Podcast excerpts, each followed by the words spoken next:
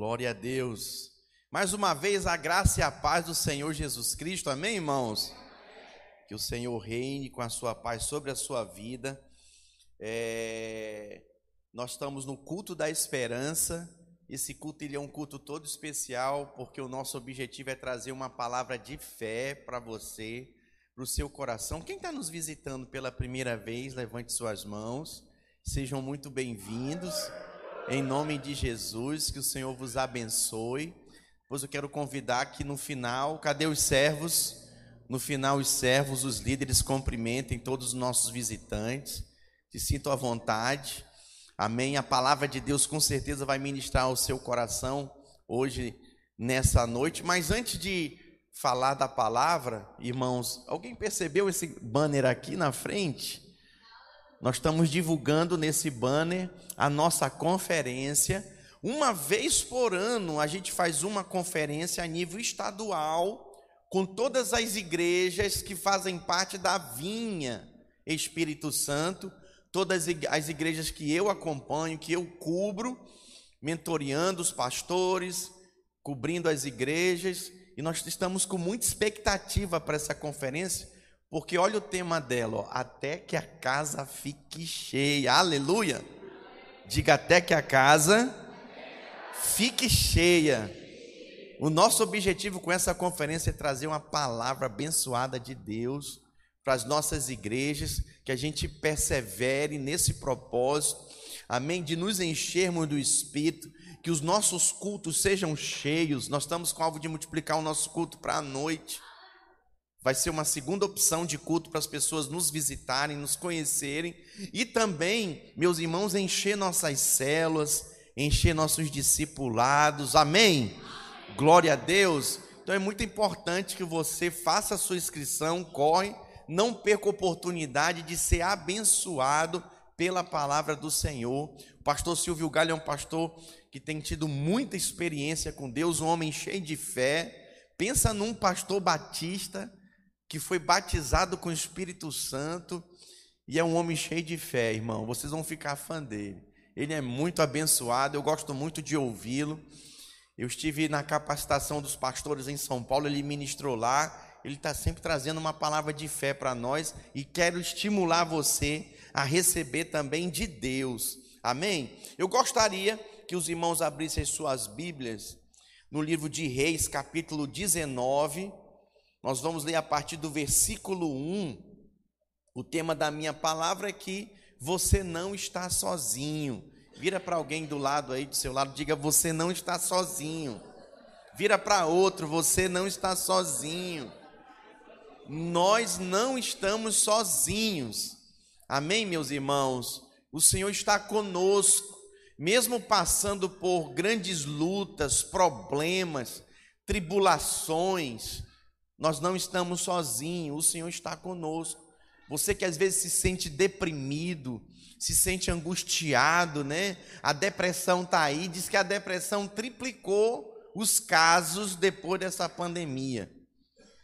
O número de pessoas em depressão, pelo isolamento em si. Né? Eu quero trazer uma palavra para você de esperança, de fé, para que você creia e rompa na sua vida com esses sentimentos essa é a nossa oração. Por isso eu gostaria de ler com vocês essa história muito abençoada. Só que antes de ler o capítulo 19, eu quero voltar um pouquinho. Eu não vou ler, mas eu vou narrar para você. É, aqui a partir do versículo 17, a partir do capítulo 17, é onde Elias é introduzido na Bíblia, podemos dizer assim. E o que nos impressiona, irmãos, que Elias já chega chegando. Quem é Elias, pastor? Foi um dos maiores profetas, um dos grandes profetas do Velho Testamento. E sabe o que, que ele fez? Ele fez grandes feitos.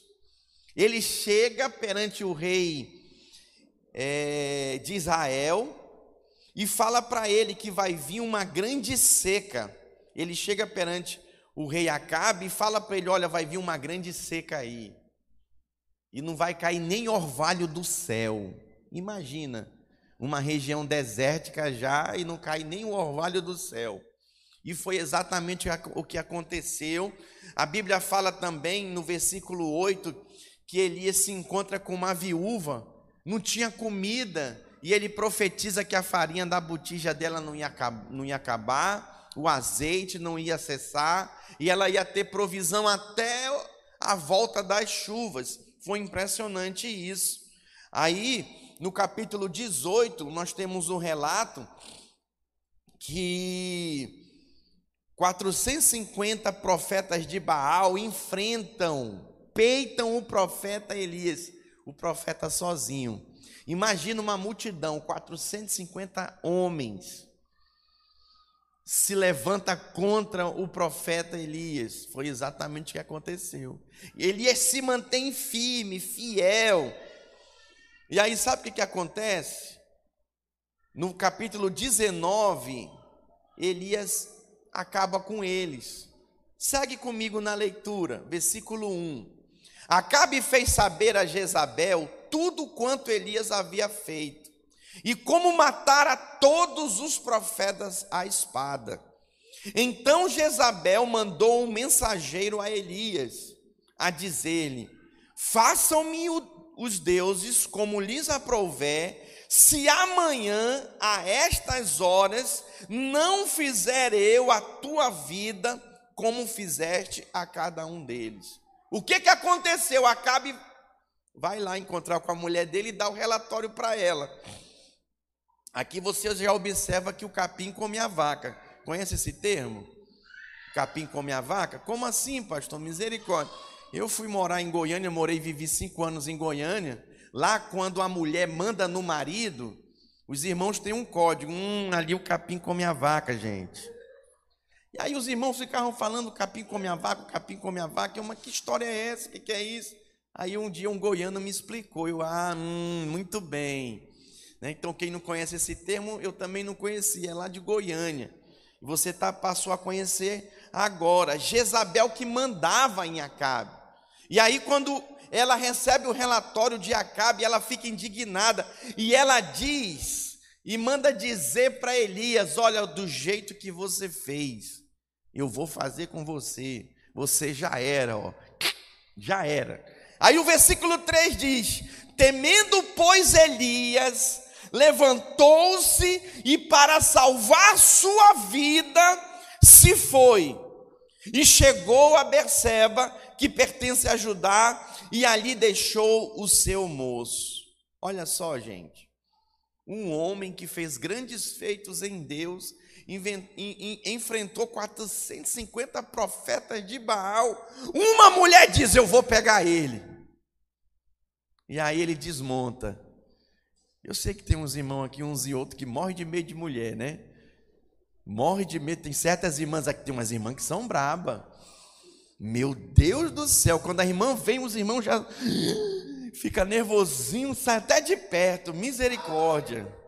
Não, aleluia, não, é misericórdia, porque, meu Deus, homem com medo de mulher. Mas tem mulher que dá medo. A minha mulher é braba, minha mulher é firme.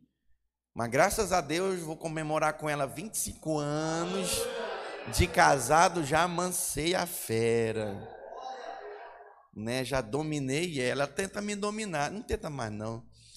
Mas está dominada. Todo marido tem que dominar a mulher, a esposa. A mulher não pode fazer o que quer, não. A mulher é auxiliadora do marido, não é para andar atrás, nem na frente, é para ser companheira. A mulher que toma as rédeas da casa, o fracasso é certo. Termina como acabe o marido. Por isso que nós vamos ter reunião de casais próximo sábado. Diga glória a Deus. Vai ser aqui na videira, vai ser um grande culto para casais. Se organize 19h30. Traga o seu cônjuge, vai ser poderoso. E aí nós tivemos é, encontro Kids na semana passada. 55 crianças, diga glória a Deus. 40 e poucos anjos trabalhando, sendo que 35 mulheres. E aí eu parei lá, eu olhei para aquelas mulheres advogada, né? É, dona de casa, é, empresária, empreendedora, só mulher firme, mulher forte. Eu conheço as esposas dos irmãos. Quando eu olhei aquilo, eu falei: Meu Deus, só, só o poder do Espírito Santo para alinhar o coração dessas mulheres tudinho aqui. Eu estava lá, eu fui lá, eu estava lá.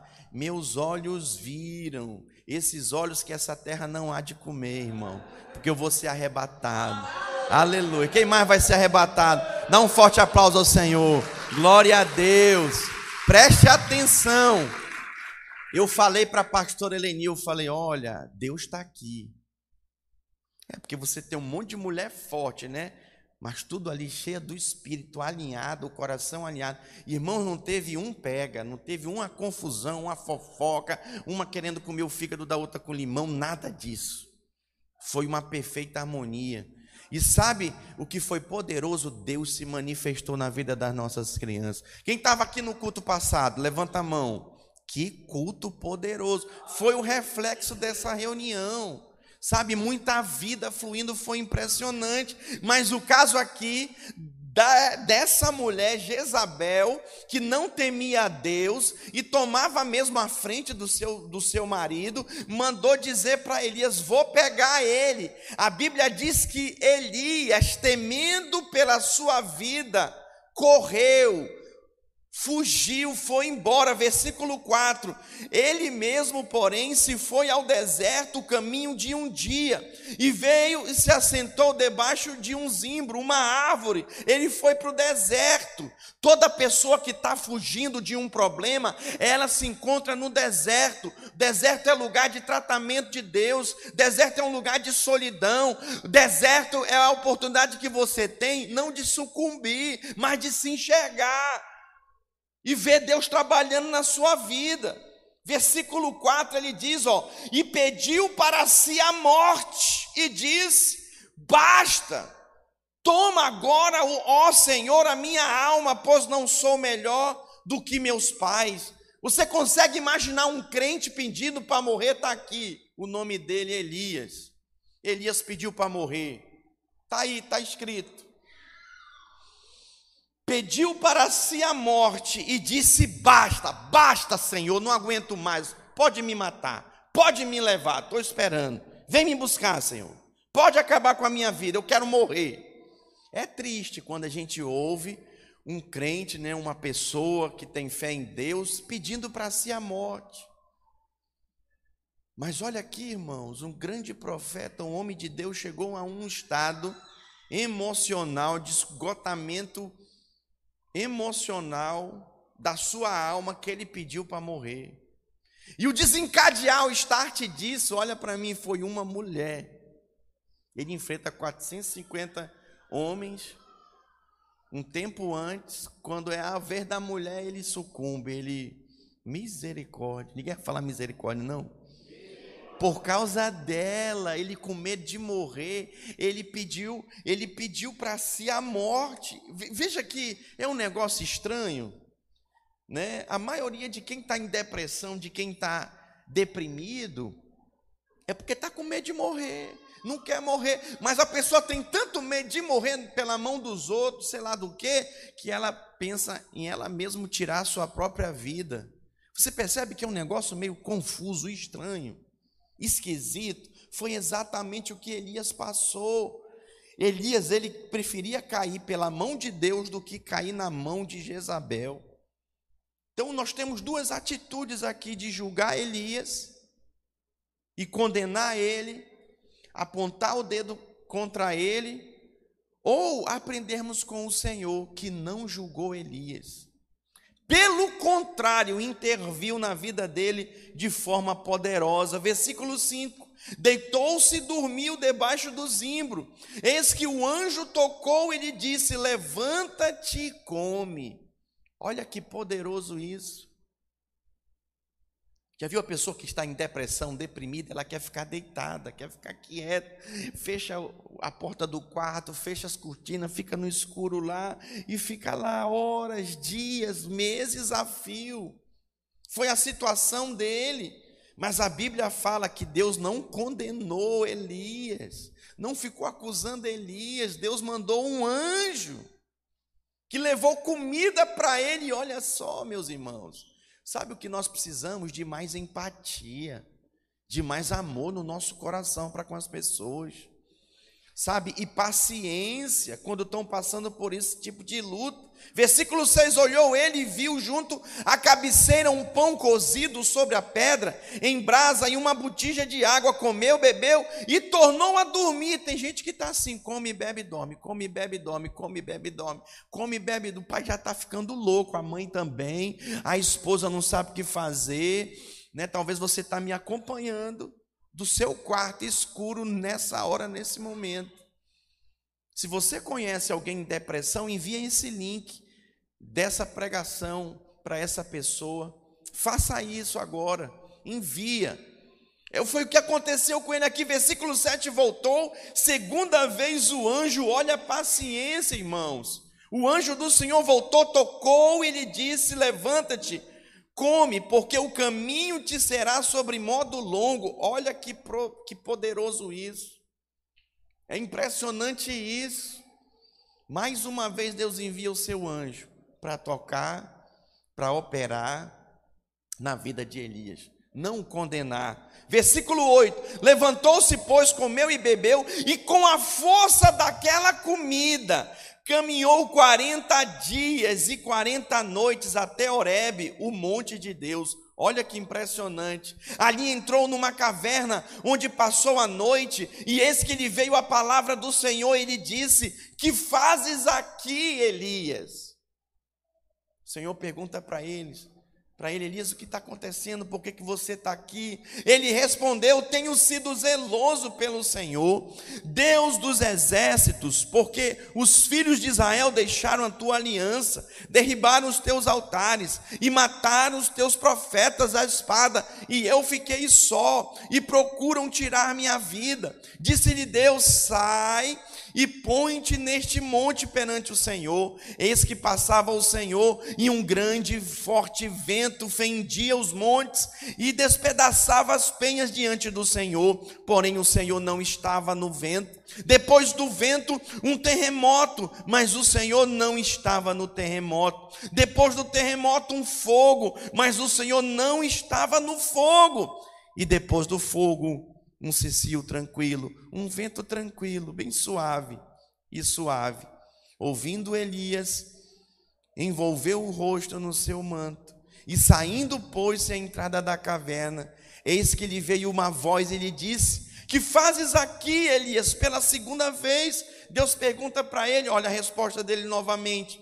Versículo 14, ele respondeu: Tenho sido em extremo zeloso pelo Senhor, Deus dos exércitos, porque os filhos de Israel deixaram a tua aliança, derribaram os teus altares e mataram os teus profetas à espada, e eu fiquei só, e procuram tirar minha vida. Disse-lhe o Senhor: Vai e volta ao teu caminho para o deserto de Damasco e em chegando lá, unge a Razael, rei sobre a Síria, a Jeú, filho de Nissi, ungirás rei sobre Israel, e também Eliseu, filho de Safate, de Abael Meolá, ungirás profeta em teu lugar.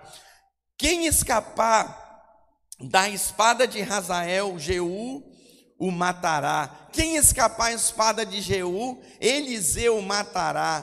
Também conservei em Israel sete mil, todos os joelhos que não se dobraram a Baal, e toda a boca que o não beijou. Uau! Glória a Deus. Meus irmãos, sabe o que, que significa? Vamos encerrar aqui a leitura. Eu quero destacar algumas coisas para vocês. Elias significa Jeová é o meu Deus. Jeová é meu Deus. Diga Jeová é meu Deus. Jeová é o nome de Deus no original. Você observa, meus irmãos, que quando Elias é ameaçado, ele tem muito medo. A primeira coisa que eu quero destacar aqui é o medo. Elias teve um medo profundo. Sabe, o medo o desestabilizou completamente abre a câmera, ao ponto dele se afastar de tudo e de todos. Ele se escondeu porque ele achou que a saída era ele ficar longe de todo mundo. Quem está em depressão, deprimido, vive assim, se isola, para de conversar com as pessoas, sabe? E aí, quando você se isola, o que, que acontece com você? Vai ficando mais difícil de você sair desses sentimentos, desses pensamentos. Depois da ameaça de Jezabel, é incrível, aquele homem ousado, fiel a Deus, foge de uma mulher e se sente completamente inútil, sabe? Parece que perdeu o valor, tudo que ele viveu, tudo que ele experimentou, a sua fé sucumbe, meus irmãos. Tudo por causa da dúvida, tudo por causa do medo. Elias foge para o deserto. Aí eu destaquei aqui algumas coisas que Elias sofreu. Primeiro, nós lemos entre o versículo 1 e o 2, ele teve um trauma que ele experimentou focado completamente nele. Ele ficou com tanto medo de morrer pelas mãos de Jezabel que ele fugiu. Ele abandonou tudo e todos. Diga misericórdia. Eu destaco também no versículo 3 e no versículo 4 que ele se isolou de tudo e de todos. Gente, quem que está por detrás do isolamento? É o próprio inimigo de nossas almas.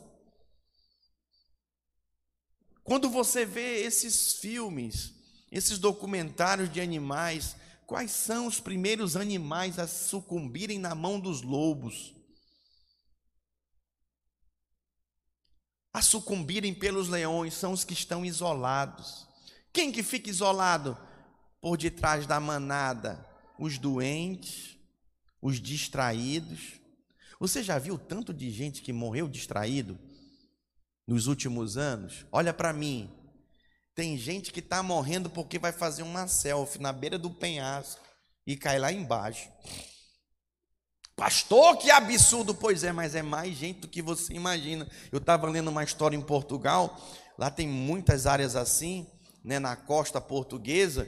Um casal foi fazer uma selfie com os dois filhos, os dois caíram. Morreram, os filhos ficaram lá em cima. Cadê o papai? Cadê a mamãe? Criança de 5, 6 anos. Morreu, morreu. Por besteira.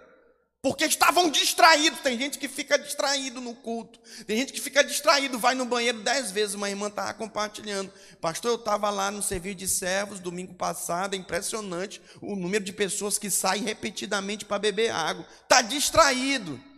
Em vez de estar tá aqui sentado, se preparando, ouvindo a palavra para enfrentar a semana, encarar a semana que a palavra é alimento, vou já já falar sobre isso, a pessoa se distrai. E está morrendo espiritualmente, não tem ânimo para orar, não tem fé. E sabe o que mais me dói? É os filhos. No último culto passado, nós estávamos com todos os pais das crianças. Eles vieram me cumprimentar, agradecendo. Eu falei, por favor, não deixa de trazer o seu filho. Eu falei, olha, em nome de Jesus, se você não tem ânimo de vir, venha pelo menos pelo seu filho, pelo amor de Deus. Eu falei, como, mas é impressionante, alguns não estão aqui. Falei, não, pastor, meu filho foi abençoado, pastor, eu venho, eu venho. Cadê? Emoção, emoção de momento. Meus irmãos, as, as nossas atitudes falam a nosso respeito. Olha, e por estar deprimido, o que, que aconteceu com Eliseu? Ele pediu para morrer. Como eu falei, meu tempo de pastor já é alguns anos, como tem aumentado o número de crentes pedindo para morrer. Que vem no aconselhamento, pastor, eu queria morrer, queria sumir, desaparecer. Diga misericórdia. Tudo porque ele pensou que falhou. Ele viveu a experiência, né? Predisse lá que ia faltar água. Ele depois profetizou da volta da água, mas Acabe e Jezabel não mudaram o coração. Então ele, pelo sentimento, né, de que falhou, ele se frustrou. Tem muita gente que entra, fica deprimido, triste, angustiado porque tem esse sentimento de que falhou. Porque os outros não mudaram. Foi o que aconteceu com ele. No versículo 5 e 8 diz que ele ficou exausto e teve fome. Essa caminhada, olha para mim, fugindo, abre a câmera, em direção ao deserto, trouxe desgaste, ele ficou mais cansado ainda, ele teve fome, ele ficou cansado, exausto. Sabe o que me surpreende aqui?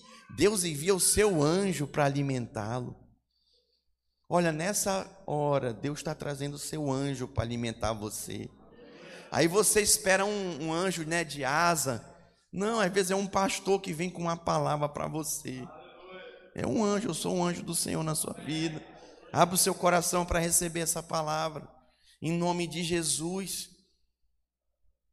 E aí, meus irmãos, esse alimento deu para ele disposição para ele caminhar 40 dias. Mas sabe o que me impressiona? Que ele continuou isolado e focado nele mesmo.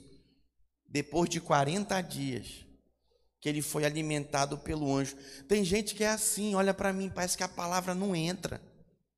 O pastor está pregando, seu líder está falando, seu discipulador está ministrando, seu pai está ministrando na sua vida. Minha filha, papai te ama. Larga esses pensamentos. Meu filho, papai ama você, Deus é com você, mas a pessoa é tomada por dúvida e vai aceitando aquela dúvida, sabe? Se entrega para o mundo, para o pecado, para a orgia. Misericórdia, não, meus irmãos, não vou ficar aqui em casa, é o isolamento. Que, que eu fui para aquele cantinho ali? Para mostrar para você que muitas vezes o problema é o seu isolamento. Não, não quero ver ninguém. Não quero pastor, não quero ver ninguém. Não quero falar com ninguém. Não quero que ninguém se meta na minha vida. Sabe o que vai acontecer com você? Você, por, por causa do isolamento, você vai morrer sozinho. Não vai ter ninguém para te ajudar. Diga misericórdia. Quero te mostrar dois versículos, põe para mim aí no versículo 10. 1 Reis 19, 10. Olha só. E ele respondeu: Tenho sido zeloso, Senhor, Deus dos exércitos, porque os filhos de Israel deixam a tua aliança, derribam os teus altares e mataram os teus profetas à espada. E eu, diga e eu, olha a vida dele, e eu fiquei só eu só, e procuram tirar minha vida. A pessoa, quando ela está isolada, a vida dela é centrada nela, é o eu, é a minha condição, é o que eu estou vivendo. E tem mais, olha só que interessante, versículo 14, vai para o 14, e aí fala de novo aqui, ó. Ele respondeu: depois que o anjo, depois que o Senhor pergunta de novo para ele: Tenho sido extremo, zeloso pelo Senhor, Deus dos exércitos, porque os filhos de Israel deixaram a tua aliança e derribaram os teus altares e mataram os teus profetas à espada, e eu fiquei só e procuram matar minha vida. Olha só, eu de novo, o eu é a vida centrada no eu é a vida centrada no ego. Isso é muito triste, sabe por quê? Porque você não vai se enxergar, você não vai enxergar a saída, porque a sua vida é viver voltado para o seu umbigo, né? seus problemas, ninguém me ama, ninguém gosta de mim, eu estou sofrendo, poxa, ninguém está vendo o que eu estou passando, é a vida voltada para si, Elias estava vivendo assim. Nós podíamos até mudar o tema dessa pregação de hoje. Em vez de você não estar sozinho, a gente colocar outro nome aqui. Colocar Deus é maior do que eu sozinho. Para que, que eu vou viver sozinho? Não viva sozinho. Provérbios 12, 25, por favor. Põe aí. Provérbios capítulo 12, versículo 25. Vamos ler juntos, igreja? Numa só voz, vamos lá? A ansiedade no coração do homem o abate, mas a boa palavra o alegra. Ele ficou ansioso, preocupado: ela vai vir, ela vai me matar, ela vai me pegar. Ai meu Deus! E isso levou ao abatimento, ao completo abatimento da sua alma. As dificuldades, meus irmãos, da vida que nós passamos hoje eram as mesmas dessa época aqui que nós estamos lendo e acompanhando da Bíblia. Tristeza, desânimo. Talvez nós tenhamos pessoas aqui que estão passando por isso. Grandes mudanças na sua vida levou você a esse abatimento, sabe, essa canseira de alma, pensamentos negativos, desequilíbrio financeiro, tem destruído você, sua autoestima, sabe, tem te levado à depressão, pedras no seu caminho, perdas, é, vícios, sentimento de culpa, misericórdia. Eu tenho três exemplos aqui bíblicos, além de Elias, por exemplo, Jó, Jó capítulo 3, versículo 1. Olha o que que diz, irmão, Jó 3, 1. Depois disto, passou Jó a falar e a amaldiçoar o seu dia natalício. O dia que ele nasceu, maldita, vou parafrasear para você, maldita a hora que eu nasci. Misericórdia, Vimos Elias, estamos vendo Jó, pastor crente passa por luta assim, ao ponto de pedir para morrer, ao ponto, sabe, de amaldiçoar o dia que nasceu. Pois é, passa, meus irmãos. Tem luta que, por isso que não nos cabe julgar ninguém, não julgue ninguém. Como você quer ser tratado, trate as pessoas. Nós vimos que em nenhum momento Deus julgou Elias. Pelo contrário, enviou o seu anjo para confortá-lo, para alimentá-lo. Que coisa, hein? Tem outro, tem mais aí, olha. Jeremias, capítulo 20, versículo 14. Estou concluindo, Jeremias capítulo 20, versículo 14. Maldito o dia em que nasci, não seja bendito o dia em que me deu a luz minha mãe, diga misericórdia. Outro falando, e o último, o salmista Davi, Salmo capítulo 6, versículo 1, mas eu vou ler até o 7. Olha só que interessante. Senhor, não me repreendas na tua ira, nem me castigue no teu furor. Tem compaixão de mim, Senhor, porque eu me sinto debilitado. Sara-me, Senhor, porque os meus ossos estão abalados. Também a minha alma está profundamente perturbada. Mas tu, Senhor, até quando? Volta-te, Senhor, e livra a minha alma. Salva-me por tua graça, pois na morte morte não há recordação de ti, no sepulcro quem te dará louvor? Estou cansado de tanto gemer, todas as noites faço nadar o meu leito, de minhas lágrimas o alago, diga misericórdia. Davi, homem segundo o coração de Deus, passando por luta, precisamos de empatia. Mas a segunda coisa que eu quero destacar nessa minha pregação: Deus cuidou de Elias como cuida de nós, como cuidou de todos esses homens. Acredite, Deus cuida de você, Deus está com você. Deus leva então Elias para uma caverna, aquela não era qualquer caverna, aquela caverna era no Monte Horebe, o monte conhecido como Monte de Deus, diga o Monte de Deus. Meus irmãos, a palavra do Senhor veio com ele, veio nele ali. Olha para mim, abre aí de novo a câmera. Irmão, sabe o que aconteceu? Ele estava lá. Você pode até ir se esconder. Deus vai lá onde você está no buraco. Ele vai lá. Ele estava lá na caverna. Deus falou com ele lá na caverna. Tudo bem, você não quer sair da caverna? Não quer sair do seu quarto escuro, desse lugar de depressão, Deus vai te visitar aí. Deus está aí agora, esse vídeo que você está vendo, essa pregação. Deus está aí agora falando contigo. Diga glória a Deus. Dê um forte aplauso ao Senhor. Mais forte, irmãos. Deus cuidou de Elias, Deus cuida de nós, meus irmãos. Deus cuidou de Elias, esteve com ele, o alimentou com pão e água. Aquela comida que ele comeu deu força para ele, para ele andar 40 dias e 40 noites. Você consegue imaginar isso?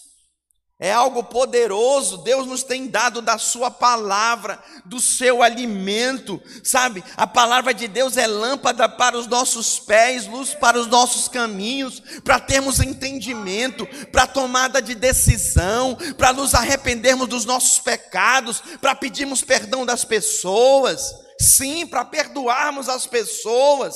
Precisamos viver essa realidade. Em Hebreus capítulo 4, versículo 12, diz que a palavra ela é como uma espada para separar a alma do espírito.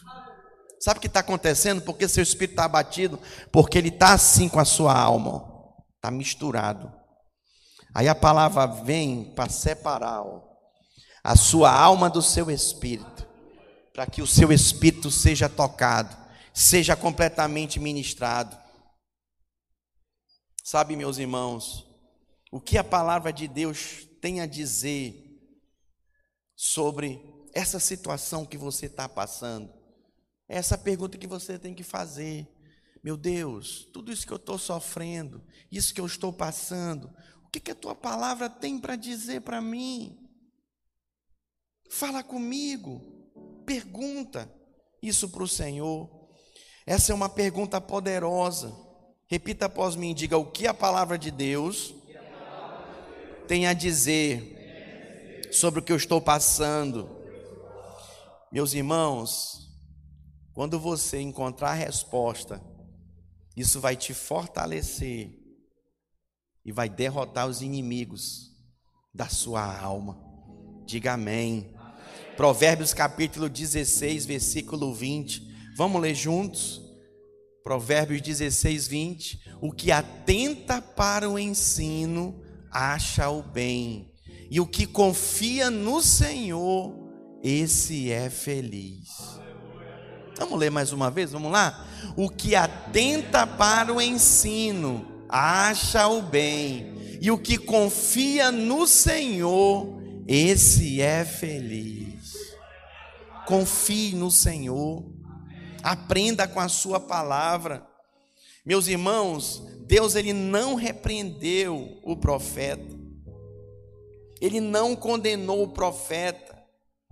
Ele também não ignorou o que o profeta estava sentindo, e ele nem minimizou a dor do profeta. O profeta ele teve um período de descanso físico, Deus permitiu ele descansar. O profeta ele conversou com Deus, em vez de ficar lá apenas isolado, ele falou com o Senhor. O profeta ele teve uma consciência nova a respeito de Deus, por Deus não ter condenado ele se reorientou, teve uma nova re, reorientação do que ele estava passando, uma nova direção e atividade o Senhor deu para ele, do versículo 15 ao 17.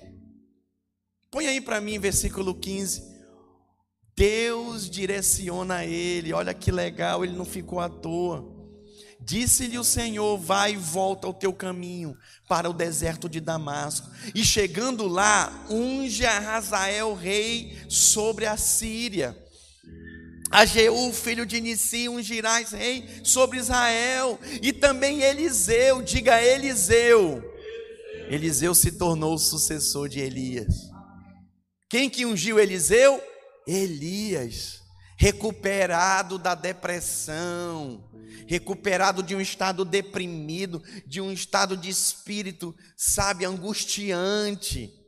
Ele ungiu Eliseu, filho de Safate, de Abel Meolá, ungirás profeta em teu lugar. Olha que impressionante. Sabe o que às vezes nos leva à depressão, meus irmãos? É falta de rumo na vida, falta de propósito na vida. Mas não é só comprar, vender, trabalhar, ter uma profissão, é mais do que isso. Eu estou falando do propósito de Deus. Terceira e última coisa, eu concluo minha palavra. O que que nós podemos aprender com Elias? O que, que devemos fazer quando estamos como Elias, como Jó, como Jeremias, como Davi? Meus irmãos, devemos nos lembrar, Tiago capítulo 5, versículo 17. Olha o que que diz. Elias era homem semelhante a nós, sujeito aos mesmos sentimentos, às mesmas paixões, e orou com instância para que não chovesse sobre a terra. E por três anos e seis meses não choveu. 18, e orou de novo, vamos ler juntos. E orou de novo, e o céu deu chuva, e a terra fez germinar seus frutos. Diga glória a Deus. Sabe o que, que nós precisamos, meus irmãos? Orar. Se você se encontra num estado como esse, você deve orar. Elias orou ao Senhor ele perseverou firme na oração, ele falou com o Senhor, ele tornou novamente até a sua fé ativada e continuou servindo ao Senhor, graças à sua intimidade, o seu relacionamento com Deus. Como está seu relacionamento com Deus? Muitas vezes você está aí trabalhando, entra, entra no naquele sistema, como é que se chama? Automático, né?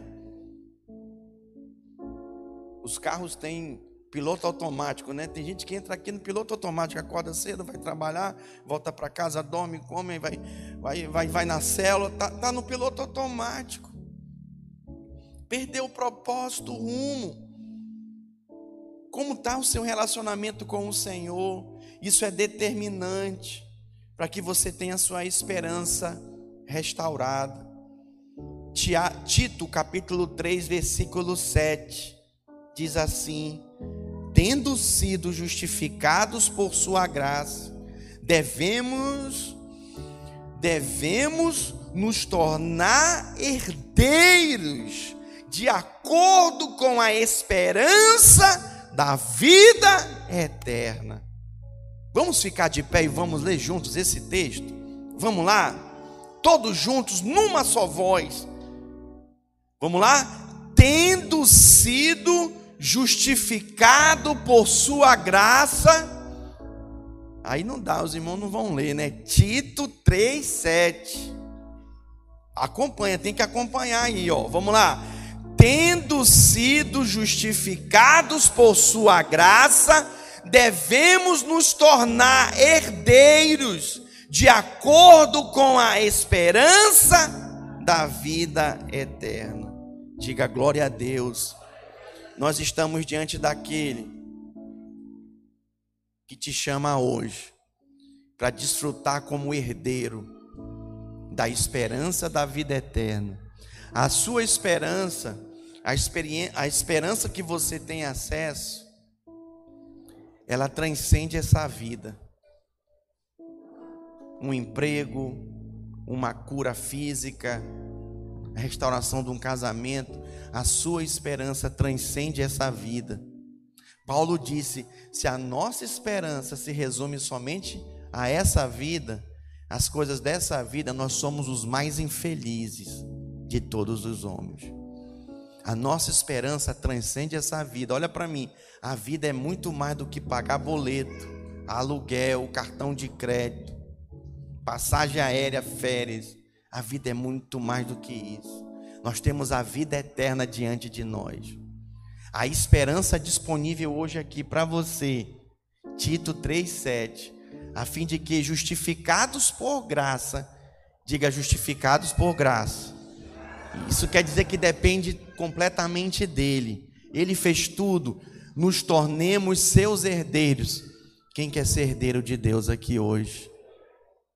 É possível se a tua esperança for restaurada, não só com base nessa vida, mas na vida do porvir, segundo a esperança da vida eterna.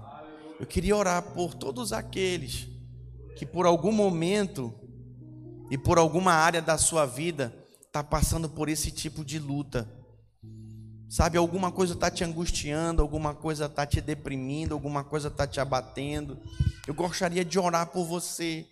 Você que a sua vida está apenas baseada nessa vida, sua esperança só está aqui e você perdeu ela. Se você está desanimado, eu quero te orar por você para que você tenha esperança da vida eterna, porque essa é a menor parte da nossa existência. Tirar a sua própria vida, acabar com a sua vida, não vai resolver o problema.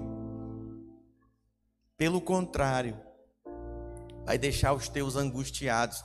É hora de nós renovarmos nossa esperança como herdeiros do Senhor de vida eterna. Enquanto cantamos um cântico, eu quero te convidar a vir aqui na frente, eu quero orar por você.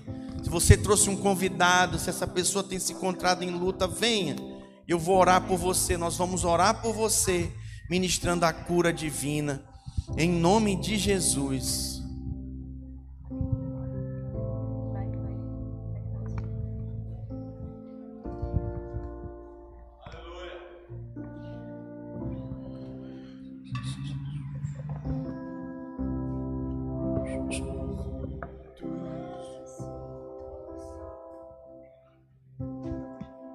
Venha, pode vir, venha para frente a oportunidade para você. Deus não te condena.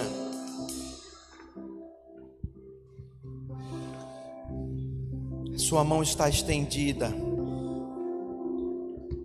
para nos guardar, para nos livrar. Ele está aqui. Feche seus olhos.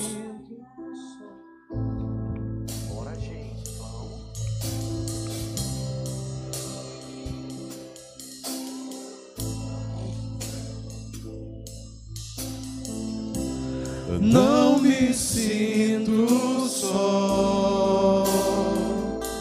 A tua graça foi em mim morada. Adore ao Senhor. E me acolheu. Tudo mudou em mim. Tudo mudou em mim.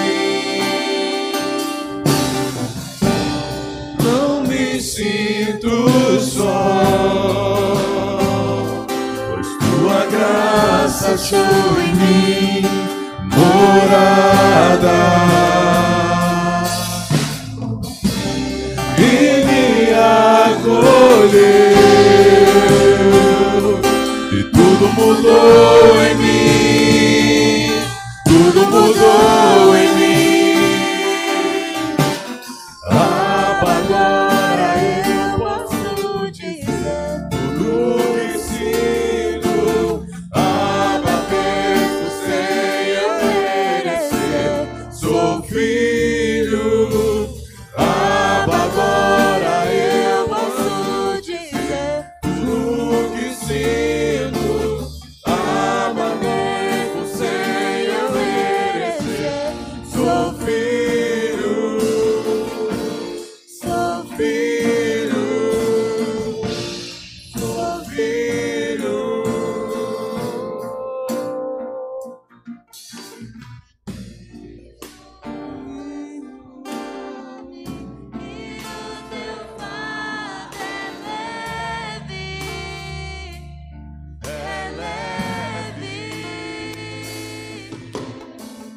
Let's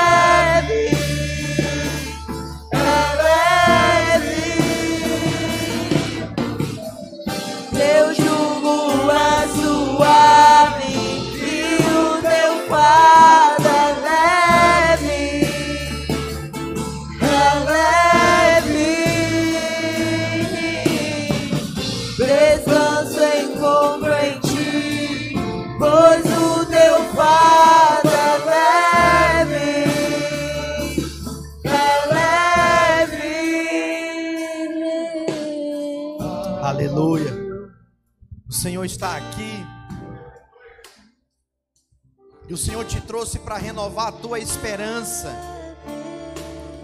Mas você pensava que precisava de esperança apenas para essa vida. Não. E o Senhor te trouxe aqui para te dar esperança para essa vida e para a vida do porvir. Ele opera nessa hora e te traz um renovo no teu coração, um renovo espiritual. Ele remove toda a tristeza, toda a angústia da tua alma. Eu declaro agora a restauração do poder do Espírito Santo sobre a tua vida. Em nome de Jesus, pelo poder do Espírito Santo, os líderes impunham as mãos. Ora agora, ministra agora com fé, Pai. Nós ministramos a cura divina, a restauração, de Jesus, da alma de cada um presente aqui hoje. Eu declaro, eu declaro a fé, a esperança, a ousadia, em nome de Jesus. Como quem recebe, estenda suas mãos para frente, recebe essa oração de fé, em nome de Jesus. Checa talabassurianda labalaba. Em nome de Jesus. Sai toda depressão. Sai toda tristeza. Impõe as mãos com ousadia. Ore. Receba a cura. Sai tristeza. Sai solidão. Sai solidão. Em nome de Jesus.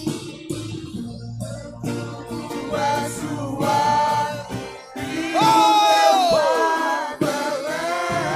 Nós declaramos vida. Vida de Deus. Declaramos a bênção do Senhor. O poder do Espírito Santo. Líderes impunham as mãos. Ora por outro. Profetiza na vida deles. Profetiza na vida delas. Em nome de Jesus. Glória a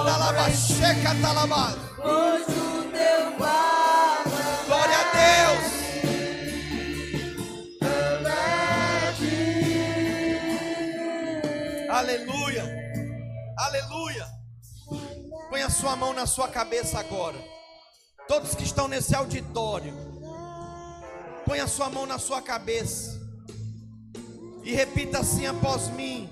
Diga: Eu declaro e rejeito todo pensamento de morte, de tristeza. Diga: sai da minha vida. Quando você falar sai, você levanta a mão da sua cabeça. Diga: sai da minha vida. Diga: eu declaro e rejeito toda vida de derrota, de tristeza. Eu rejeito toda baixa autoestima. Diga: minha vida está em Deus. Diga: minha esperança foi renovada nesta vida e na vida do porvir. Em nome de Jesus. Dê um forte aplauso ao Senhor. Aleluia. Glória a Deus. Olha para mim. É importante eu falar isso. Elias, ele era crente. Elias, ele cria em Deus. Mas ele passou por essa luta. Alguns aqui eu conheço, eu sei que são crentes. Nós vamos começar um jejum domingo que vem. Nós vamos orar e jejuar por 21 dias. Eu quero convidar você a fazer parte desse jejum comigo com a igreja do Senhor, nós vamos orar. Tem casta que só sai com jejum e oração. enfermidade, sabe, perseguição na vida dos seus filhos, vícios, drogas. Pastor, já jejuei, já perdi as contas, então continua jejuando. Uma hora dessa a bênção vai te alcançar. Quero te desafiar a você vir jejuar comigo. Mas tem pessoas aqui mais baixinho, tá muito alto. Olha para mim, tem pessoas aqui que acreditam em Deus, mas nunca entregaram a sua vida para Jesus. Essa é uma grande oportunidade de você entregar a sua vida para Jesus definitivamente. O que, que é entregar a vida para Jesus? É entregar mesmo, de todo o coração. Está aqui, Senhor. Minha vida, vamos supor, a sua vida é esse tablet, né? Está aqui, Senhor, a minha vida, toma. Faz como tu quiser. Já tentei de todo jeito eu não dou conta. Alguém no nosso meio quer entregar sua vida para Jesus como nunca entregou antes? Alguém que está nas cadeiras, alguém que está aqui na transmissão. Pastor, eu preciso fazer essa entrega total. Alguém gostaria de receber essa oração? Essa oração específica para você. Amém. Alguém gostaria de se reconciliar com o Senhor? Você anda afastado, longe dos caminhos de Deus e precisa se reconciliar com o Senhor, voltar para os caminhos. Alguém gostaria de receber essa oração? Amém. Então vou orar encerrando o nosso culto.